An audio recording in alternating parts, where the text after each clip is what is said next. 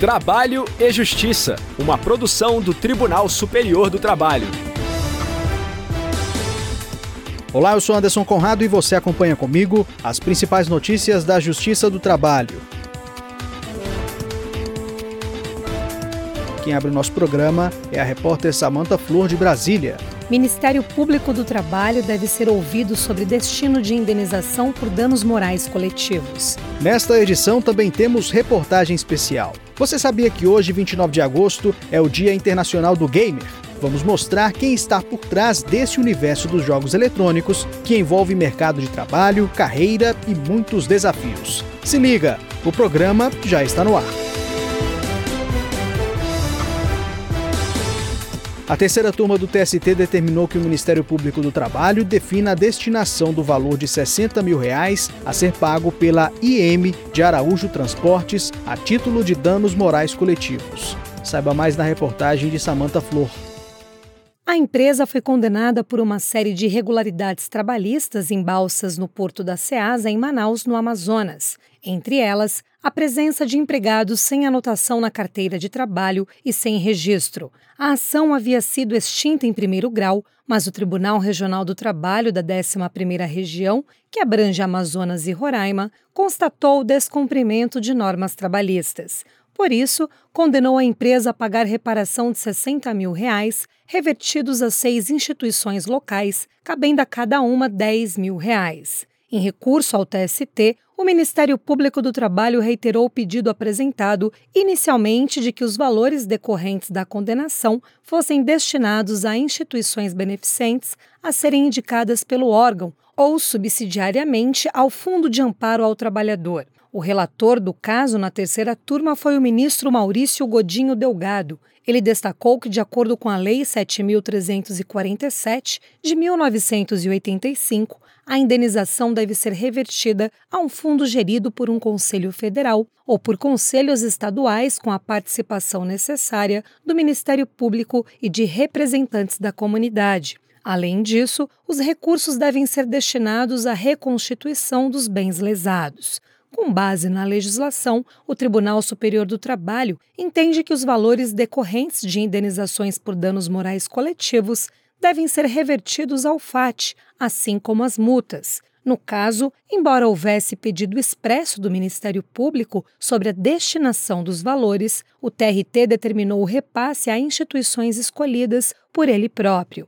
Isso sem a participação ou a concordância do órgão, contrariando os critérios estabelecidos em lei, como destacou o ministro Maurício Godinho Delgado. Ela pode ser, sim, remetida a entidades filantrópicas, educacionais, culturais, científicas, de assistência social ou desenvolvimento melhoria das condições de trabalho, indicadas pelo MPT em consonância com o respectivo órgão judicial julgador, né? porque às vezes é TRT, às vezes é primeiro grau. Então, ou seja, nós estamos. Isso é muito importante porque, em geral, vai para o FAT ou vai para outra entidade. Né? Por unanimidade, o colegiado determinou que os valores da indenização e da multa sejam destinados a fundo de direitos difusos ligados à área do trabalho ou a instituições, programas e projetos públicos ou privados sem fins lucrativos que tenham objetivos filantrópicos, culturais, educacionais, científicos, de assistência social ou de desenvolvimento e melhoria das condições de trabalho a critério do Ministério Público do Trabalho. Ainda cabe recurso da decisão.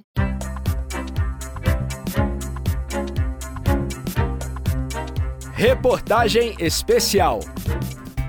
Na disputa entre as gigantes do mundo do entretenimento, não é preciso chegar até o final para saber quem está no topo. A indústria de jogos está avaliada em 163 bilhões de dólares, valor equivalente a 900 bilhões de reais. Sabe o que isso representa? Que esse negócio bilionário tem superado o faturamento total das indústrias de cinema e música juntos. A estimativa é de que em 2023 o setor ultrapasse a marca de 200 bilhões de dólares, ou seja, mais de um trilhão de reais. Na reportagem especial de hoje, o repórter Pablo Lemos vai mostrar quem está por trás desse universo e de que forma o Brasil tem ajudado a alavancar essas cifras. São mais de 95 milhões de gamers em todo o mundo.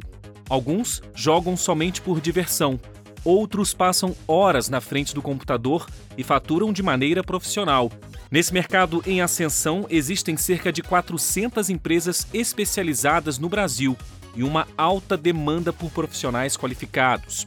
Hoje, qualquer pessoa pode se tornar um personagem virtual. O assunto é sério, envolve mercado de trabalho, carreira e desafios da profissão. O programador, gamer, designer e produtor Leonardo Batelli, que atua há 12 anos na área, conta como entrou nesse cenário. Ele já participou da criação de dezenas de jogos. Esse universo causa muito fascínio, né? E aconteceu isso comigo também na infância. No ensino médio eu não sabia muito bem o que eu queria fazer, né? É sempre aqueles cursos, ah, medicina, direito, engenharia, e você sempre fica, puxa, talvez não seja para mim. De repente eu li uma matéria sobre jogos, sobre a faculdade de jogos, né? Eu fiquei fascinado por aquilo que eu li. Né? Que eu podia trabalhar com jogos, que era uma coisa que eu praticamente é, vivenciava todo dia, né? Todo dia eu estava jogando e era uma coisa que me causava fascínio. E de lá para cá, o caminho foi bem tortuoso, eu passei por vários cursos, mas eu acabei encontrando um curso de jogos, fiz a, as disciplinas. De lá para cá eu estou atuando na, na, na, indústria, né? Eu sou como se fosse um, um editor de livros, né? Eu procuro títulos a serem lançados, o que, que esses projetos necessitam para chegar no final e quais as melhores estratégias de lançamento. Como que a gente faz para esses jogos chegarem no mercado e serem bem-sucedidos. Outro aficionado em games é o Ayrton de Souza Costa. Ele é produtor de jogos há dois anos e conta que tudo começou quando também era criança. Eu também comecei com jogos, assim, jogando quando eu tinha uns seis anos. Minha mãe deu um videogame pra gente, pra gente não ficar na rua. Desde então, eu nunca parei de jogar. Atualmente eu sou produtor de jogos aqui na DX. A minha função aqui dentro é garantir que todo mundo execute o que tem que executar para a gente conseguir chegar no nosso produto final, né, que é o jogo. E fazer todo mundo conversar, porque fazer jogos é ser diverso, né? A gente tem pessoas de música, arte, programação, eu acho que a primeira coisa quando você quer trabalhar com jogos é você saber o que, que você quer fazer dentro dos jogos. Pesquisa ali direitinho quais são todas as áreas, porque são muitas áreas. Fazer jogo é muito plural, tem muita coisa ali dentro que você pode fazer. Acho que é primeiro se identificar, sabe? Tem muita gente que vai passando por todas as áreas até se achar. De vez em quando demora, mas depois que você se acha, é cair, estudar e botar a mão na massa, sabe? O Leonardo e o Ayrton trabalham para uma empresa de jogos digitais sediada em São Paulo. De acordo com o CEO da empresa, André Freitas, são mais de 150 funcionários espalhados pelo Brasil e 50% deles foram contratados pelo regime da consolidação das leis do trabalho com a pandemia, a gente acabou tendo que adaptar né, o nosso trabalho. Eu diria que a gente tem um modelo quase que metade metade. Metade fica em home office e metade da empresa está ainda indo nos escritórios físicos e tendo essa presença.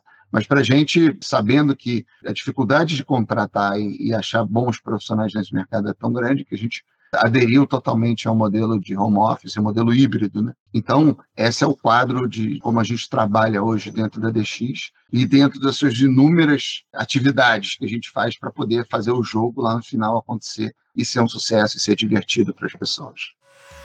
A média salarial no segmento gira em torno de 10 a 15 mil dólares no exterior.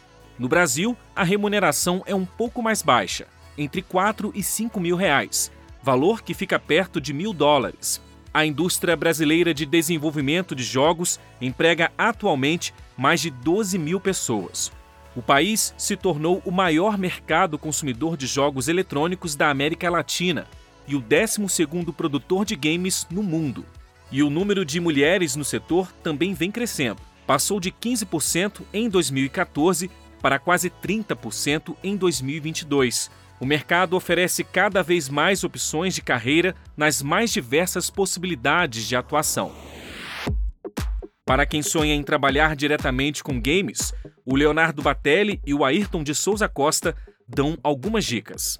Eu acho que a perseverança é uma delas. Não é um caminho fácil, mas se você perseverar e saber que vai enfrentar dificuldades e que você vai ter que estudar e vai ter que encarar isso como uma profissão, você já vai chegar bem mais longe. Eu acho que estudar bastante e conversar muito com as pessoas da indústria, né? compartilhar experiência, pegar histórias de sucesso.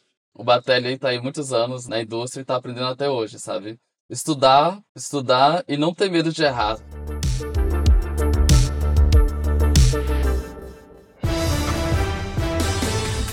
A edição de hoje termina aqui. Você também pode acompanhar o conteúdo produzido pela nossa equipe na internet é só acessar tst.jus.br rádio. O trabalho e Justiça teve a apresentação de Anderson Conrado, edição de Liamara Mendes, produção de Milene Teixeira e Priscila Roster, colaboração dos estagiários Jorge Agli e Milena Correa, supervisão de Patrícia Rezende e trabalhos técnicos de Rafael Feitosa e Wesley Oliveira. O programa é uma produção da Rádio TST, sob a coordenação de Rodrigo Tunholi e a supervisão geral da Secretaria de Comunicação Social do Tribunal Superior do Trabalho.